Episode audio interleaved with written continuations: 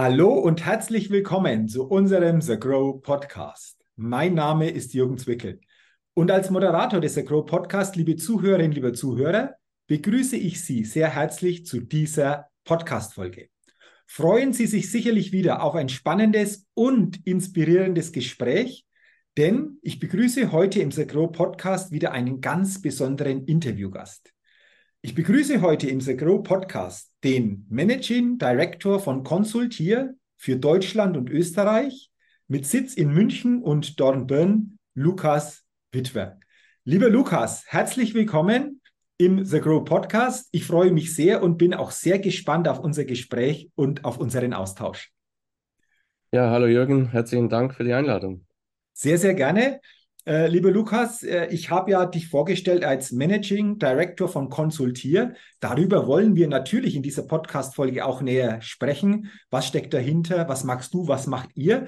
Bevor wir das jedoch tun, will ich mit dir in diese Podcast-Folge mit der Fünf-Fragen-Runde starten. Fünf Fragen an dich. Ich bin gespannt auf deine Antworten und wenn du soweit bist, lass uns gerne mit Frage Nummer eins starten. Sehr gerne. Frage Nummer eins. Welcher Wert ist dir besonders wichtig?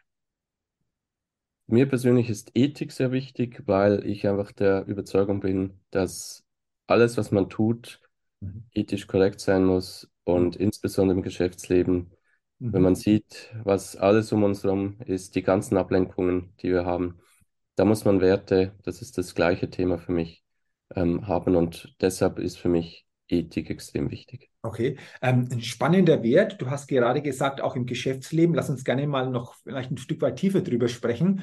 War das für dich schon immer einfach ein ganz, ganz wichtiger Wert?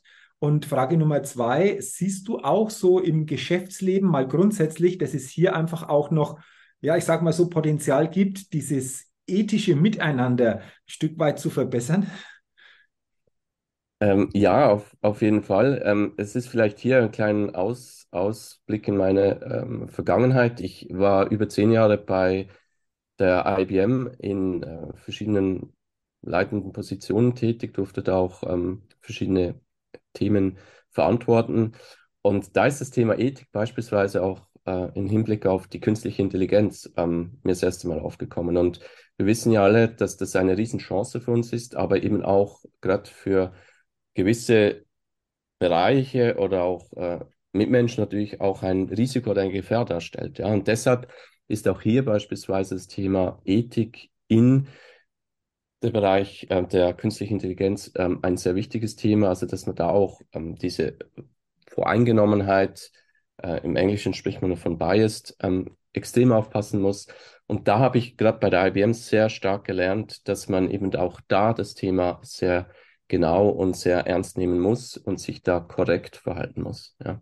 Ich glaube, ein wichtiger Punkt, den du ansprichst, gerade auch im Zusammenhang mit dem Thema künstliche Intelligenz, weil dieses Thema ja immer stärker einfach auch uns umgibt, äh, diesen Aspekt vor allen Dingen auch was den Wert Ethik betrifft, im Auge zu behalten. Okay, sehr, sehr interessant. Dann ähm, Frage Nummer zwei. Was ist oder war der wichtigste Satz, den du bisher gehört bzw. auch gelesen hast?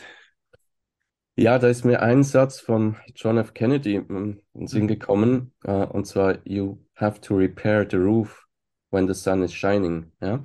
Also mit anderen Worten, ich denke, ähm, wir müssen einfach schauen, dass wir an Themen arbeiten oder äh, Probleme angehen, wenn es läuft, beziehungsweise wenn es eben nicht zu spät ist und dann anfangen, Korrekturen ähm, mhm. einzugehen. Ich denke, das ist im persönlichen wie auch im Geschäftsleben sehr wichtig. Mhm. Und dieser Satz hat mich schon mehrmals auch in Situationen, in denen ich war oder Entscheidungen treffen musste, immer wieder so äh, geerdet, muss ich sagen, aber auch ein bisschen ähm, angespornt, eben proaktiv zu sein und nicht zu warten, bis es eben zu spät ist und dann Korrekturen zu machen.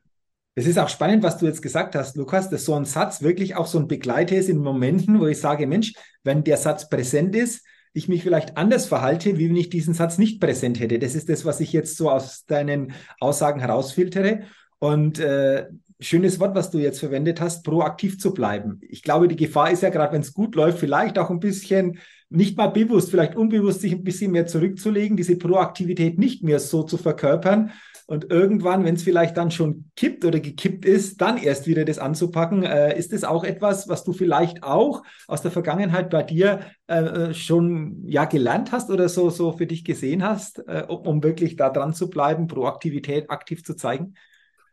Ja, auf jeden Fall. Ähm, das ist ein, ein, ein Thema. Also ich denke, wir sind ja oftmals in Situationen, wo wir vielleicht irgendwo ins kalte Wasser geschmissen werden. Ja? Und äh, jetzt kommst du, das habe ich jetzt auch erlebt bei Konsultiert, du kommst in, in einen neuen Job rein und dann äh, kommen gerade mal vielleicht zehn Herausforderungen auf dich zu. Mhm. Und da kann man natürlich nicht immer proaktiv sein, da muss man auch mal sehr schnell reagieren und entscheiden. Aber es ist natürlich schon so, dass äh, es eigentlich die Kunst ist, dann in, einer, in, in, so nach einer gewissen Zeit sich da auch zu sammeln und dann mit einer wirklich, äh, mit einem Weitblick äh, in die Zukunft zu schauen. Und das ist, ich bin auch äh, technisch sehr, sehr interessiert und, und äh, das ist ja auch so, das sind so beispielsweise Predictive Analytics ist ein, ein Thema, wo wir sagen, eben nicht erst dann, sagen wir mal, die, die Probleme erkennen oder ein Ersatzteil aus, austauschen, wenn es zu spät ist, sondern eben, das kann man ja heute mit Technologie auch lösen. Und so ist es ja auch im, im Geschäftsleben oder auch im privaten Leben, die Dinge frühzeitig anzusprechen und dann zu korrigieren. Absolut. Also ein spannender Satz, den du jetzt weitergegeben hast, der uns auch ein Stück weit wirklich auch äh, im täglichen begleiten kann und da das ein oder andere auch verändern kann. Dann Frage Nummer drei. Wenn du die Wahl hättest, mit wem würdest du dich gerne einmal eine Stunde lang austauschen und warum? Ja, da habe ich überlegt, aber mir ist dann relativ schnell der Christian Streich in den Sinn gekommen. Das ah, ist der okay. Fußball, äh, Trainer von SC Freiburg, der ja einer der langjährigsten äh, und äh, ich sage mal, dienstältesten Trainer eines Bundesliga-Vereins ist, was der mit der Mannschaft immer wieder schafft, die Rückschläge, die er hat, indem dass er gute Spiele abgibt. Und ich nehme immer gerne auch die Anomalie zum Sport, auch zum Fußball. Ähm, ich selber bin eher im Rudersport zu Hause, aber ich finde das ein, ein extrem spannende Persönlichkeit und ich möchte gerne von ihm lernen, wie er das immer wieder schafft, diese intrinsische Motivation, das Team mitzunehmen, einen, immer wieder einen Neustart anzufangen. Also das ist, das beeindruckt mich sehr. Okay, äh, absolut. Spannender Name. Ähm, Christian Streich, ähm, wie du hast es gesagt, langjähriger Bundesliga-Trainer, ich glaube der längste momentan überhaupt, der hier auf der Bank sitzt, auch sehr geerdet, sehr natürlich und ähm, wie du auch sagst, immer wieder das zu schaffen mit dieser Mannschaft, mit diesen Rahmenbedingungen in Freiburg, so einfach auch in der Bundesliga oder jetzt ja auch international einfach auch dabei zu sein. Okay, spannender Name. Ich glaube, wahrscheinlich, äh, Lukas, würde eine Stunde nicht reichen. Das wird wahrscheinlich nur länger dauern, aber mindestens eine Stunde wäre schon mal sehr wertvoll. ja, definitiv. Äh, ich hoffe, er hätte dann keine zu viele emotionalen ähm, ich sage, ja. Situationen, wo ich dann, wo ich dann in Bedrängnis käme, aber das ja. werden wir schon irgendwie hinbekommen. Ja. Okay, also auch hier spannender Name. Dann Frage Nummer vier. Was war in den vergangenen zwölf Monaten dein größtes Learning? Ja, auch das eine sehr spannende Frage. Mein größtes Learning war auf jeden Fall ein Change in einer Firma, wo ich jetzt reingekommen bin, ähm, insbesondere bei Konsultier, wirklich anzugehen und umzusetzen. Und wie gehe geh, geh ich so einen Change an? Ähm, das ist, ähm, es hat viel mit, mit, mit Transformation zu tun, es hat, es hat sehr viel mit, mit auch Wertschätzung zu tun, weil ich ähm, treffe da auf Mitarbeiter, mhm. wo ich zuerst mal vielleicht die Einordnung machen muss, sind es die richtigen Mitarbeiter für den richtigen Job? Job kann man da vielleicht auch ähm, in dem Sinne neue Verantwortungsbereiche äh, auftun, ähm, sind die Mitarbeiter vielleicht auch in den richtigen Bereichen ähm, zugegen. Also das ist für mich so ein Learning gewesen und diese Reise ist auch noch nicht abgeschlossen. Ja? Mhm. Das heißt, ähm, das ist ein Punkt, äh, den ich so richtig für mich mitgenommen habe, also in einen Bereich zu kommen, wo ich wirklich von Anfang an mittendrin jetzt und im Ausblick, sagen wir 2024, diesen Change ähm, angefangen habe, umsetzen muss und dann auch äh, natürlich einstehen muss, dass das hoffentlich der richtige Entscheid war, wie ich das, wie ich das umgesetzt habe. Okay. Ja. Ähm, darf ich da mal noch eine Frage stellen? Dieses Thema Change, Veränderung in Unternehmen ist natürlich etwas, was viele in Unternehmen begegnet. Und häufig auch, du hast es angesprochen, sind Mitarbeiterinnen und Mitarbeiter natürlich, wenn es um Veränderungen geht, manchmal auch ein Stück weit gefordert, manchmal vielleicht auch eher, ah, können wir es nicht so lassen, wie wir es hätten, Thema Gewohnheit. Jetzt hast du gesagt, wichtig ist auch der wertschätzende Umgang, um einfach auch hier die Mitarbeiterinnen und Mitarbeiter auf diese Ebene mitzunehmen, um auch emotional ganz anders einfach auch hier ja ein Stück weit einfach auch dieses Thema reinzukriegen. Ähm, wie erlebst du das? Äh, ist es teilweise herausfordernd, auch für die Mitarbeiterinnen und Mitarbeiter? Und wenn dieses Wertschätzen entgegengebracht wird, dass das auf eine andere Ebene einfach auch da gehoben wird, das Ganze? Ja, und das hat auch viel, denke ich, mit, wie nimmt man die Mitarbeiterinnen und Mitarbeiter mit? Das heißt, Kommunikation, Transparenz, auch mhm. Ethik, was wir ja vorhin schon hatten, ist da ganz wichtig, weil wir müssen ja auch, und ich muss als Leader den, dem gesamten Team ja einen Weg vorgehen, wo wir, wo wir hingehen wollen. Ja? Und ich denke, ähm, das kann man nur tun, indem dass man eben eine Wertschätzung hat. Und das gilt auch für positive wie auch für mal weniger positive Situationen, wo man auch harte Entscheide treffen muss. Und das gibt es im Geschäftsleben, ja. Und das gibt es halt auch in Führungsrollen, mit dem müssen wir umgehen können. Und ähm, da kommt es aber immer darauf an, wie ich sowas auch kommuniziere, wenn man jetzt beispielsweise ähm, auch eine Neuausrichtung hat und sagt, okay, jetzt gehen wir vielleicht in eine Branche rein, das sind wir jetzt noch nicht, die andere Branche lassen wir jetzt mal liegen. Und das ist, denke ich, ein Punkt, der mir persönlich sehr wichtig ist. Okay, okay. Also auch hier äh, wichtige Punkte, aber auch für dich ein interessantes Learning in den vergangenen Monaten, das in der Form zu erfahren. Ja, liebe Lukas, und dann sind wir bei der fünften und letzten Frage in dieser Get-to-Know-Fragerunde und die lautet, was bedeutet das Wort Erfolg für dich ganz konkret? Ja, Erfolg heißt für mich Teamerfolg. Das heißt, das Wir steht ganz klar vor dem, vor dem Ich. Mhm. Und es, für mich bedeutet es auch, dass Erfolg die Basis ist für ein nachhaltiges und gesundes Wachstum. Mhm. Okay, also das ist das Spannende, wo du sagst, für dich bedeutet das Wir steht vor dem Ich. Nur so kann wirklich etwas Größeres entstehen, wie jeder Einzelne alleine erreichen könnte, wahrscheinlich, oder? So ist das, ja, weil einfach, ich habe das oft öfters gesehen in der Vergangenheit, ähm, auch da nochmals die Analogie zum Sport. Ähm, es gibt natürlich Einzelsportler, das ist ganz klar, aber auch da ist meistens ein Team dahinter. Es ist eine Familie, die unterstützt, es ist ein Coach, eine Expertin, die dann den jeweiligen ähm, Sportler oder die Sportlerin unterstützt. Im Job ist es auch so, alleine sind wir einfach äh, nicht gleich, auch kreativ wir machen sehr viel auch in gemeinsamen Ideen, Workshops, Co-Creation-Ansätze und da ist es einfach so, dass einfach das Team immer gewinnt. Ja, definitiv. Absolut. Und du hast ja gesagt, du kommst aus dem Rudersport. Und wenn ich da so an das Rudern denke, vor allen Dingen mal weg vom Einer, sondern mal hinschaue zu den Booten, zum Beispiel zum Achter, die, die, der Klassiker im, im Rudersport. Wenn da der Rhythmus nicht passt, wenn das unregelmäßig ist, dann wird sich das natürlich irgendwann im Ergebnis spiegeln. Je besser der Rhythmus, je besser das abgestimmt ist, umso mehr kann durch das Team natürlich dann erreicht werden. Ich glaube, das ist eine schöne Analogie, gerade was das Rudern auch betrifft, die Sportart Rudern, oder?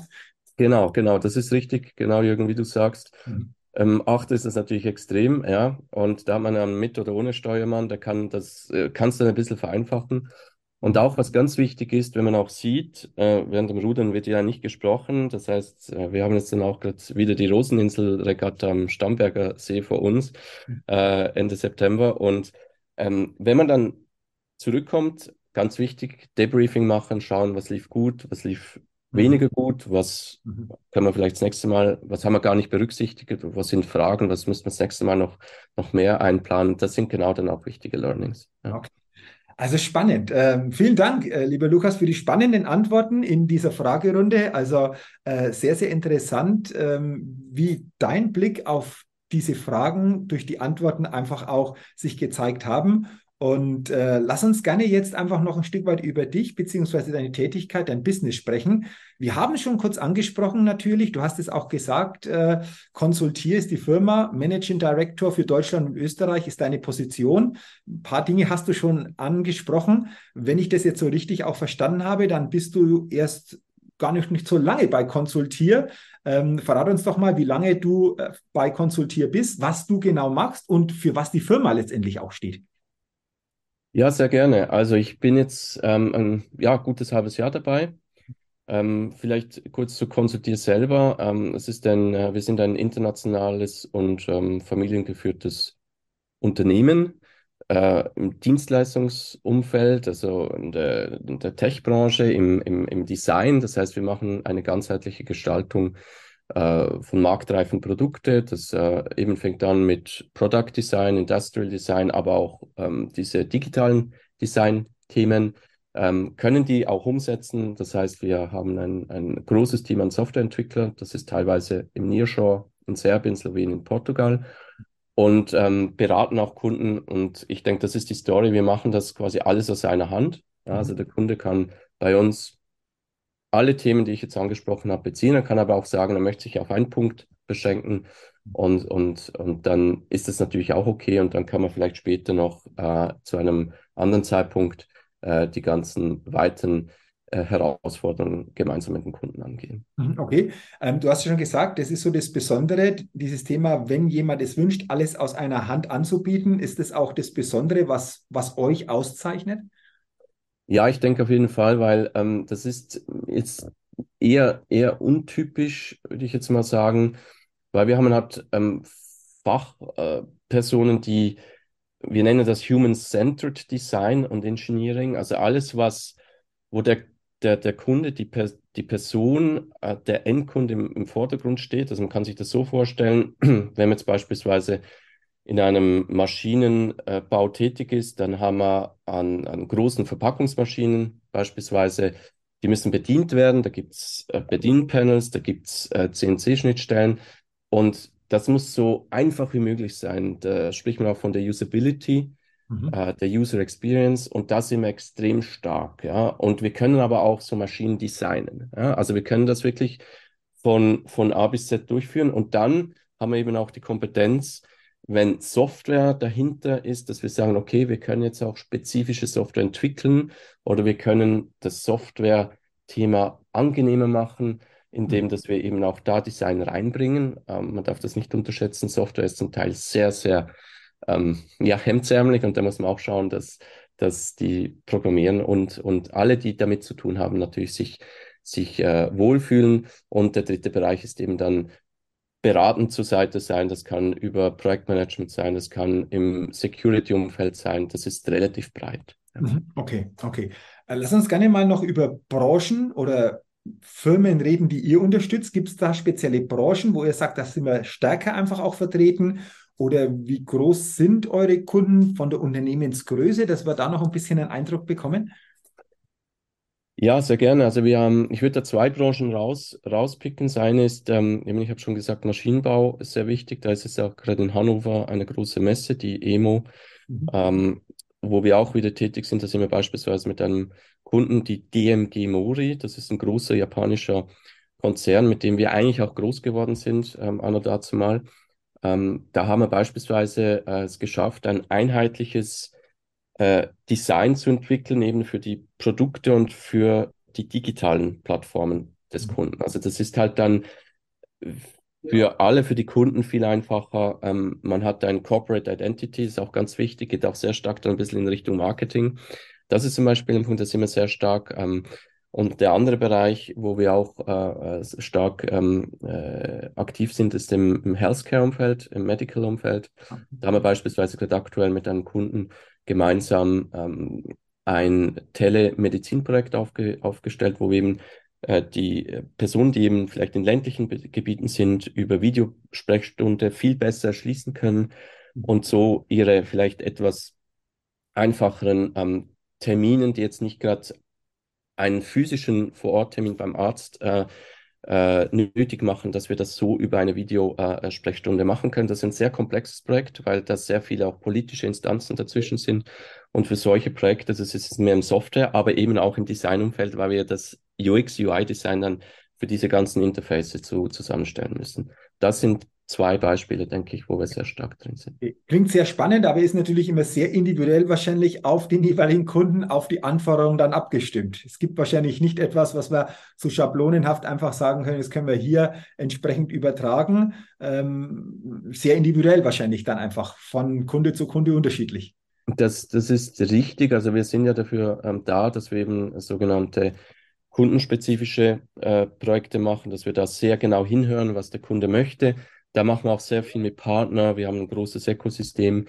Äh, wir reden auch über Plattformen. Gerade in dem spezifischen Umfeld, im Gesundheits Gesundheitssektor, sehr wichtig, weil das einfach ein unglaubliches, äh, spannendes Gebiet ist, das noch sehr viel Nachholbedarf hat, gerade natürlich auch äh, in der Digitalisierung.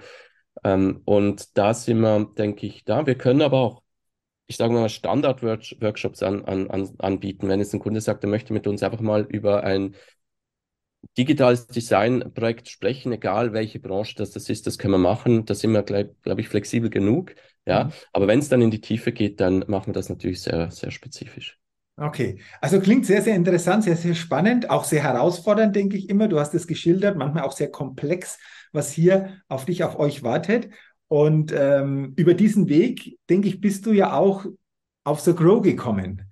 Äh, du bist bei The Grow ja auch aktiv mit dabei. Lass uns gerne, Lukas, zum Ende unseres Podcast-Gesprächs gerne noch über, über The Grow uns austauschen. Äh, Frage ist natürlich, wie siehst du The Grow? Ähm, was zeichnet The Grow denn für dich aus? Ja, also ich bin ja auch da aufmerksam geworden über, über LinkedIn, muss ich äh, sagen. Also ich habe das nicht irgendwie über, über Kolleginnen, Kollegen, Freundinnen, Freunde äh, äh, mitbekommen, aber ich, ich, ich habe das, hab das sehr spannend gefunden. Ich war schon länger auf der Suche nach einem für mich sinnhaften Netzwerk und auch ein, ein wertstiftendes Netzwerk. Und ich bin mir aber auch be bewusst, es bringt nichts, wenn man einfach in ein Netzwerk geht und sich dann selber nicht aktiv beteiligt. Ich glaube, da kann man lang darauf warten, dass da auch äh, was draus wird.